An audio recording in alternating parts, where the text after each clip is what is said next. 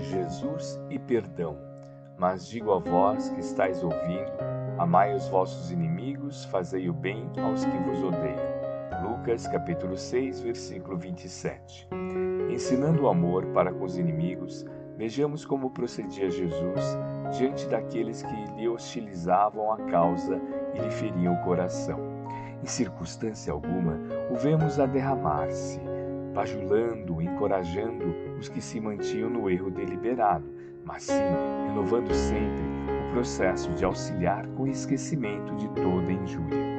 Diante da turba, que o preferia a Barrabás, o delinquente, confesso, não se entrega ao elogio da multidão, mas guarda dignidade e silêncio, tolerando-lhe a afronta.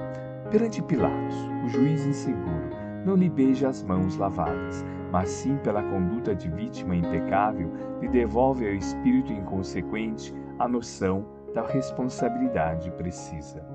Em plena rua, cambaleante sobre o madeiro, não se volta para sorrir aos ingratos que lhe cospem no rosto, mas ora por todos eles, confiando-os ao tempo que é o julgador invisível da humanidade.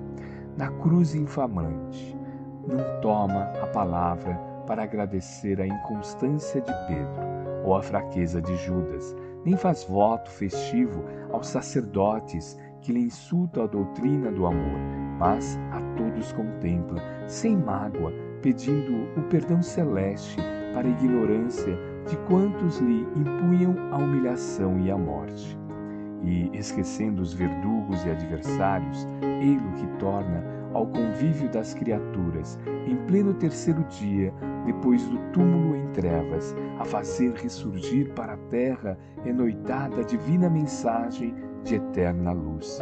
Desculpar aos que nos ofendem não será, portanto, comungar-lhe a sombra, mas sim esquecer-lhes os golpes e seguir para a frente, trabalhando e aprendendo, ajudando e servindo sempre na exaltação do bem, para que o mundo em nós outros se liberte do mal.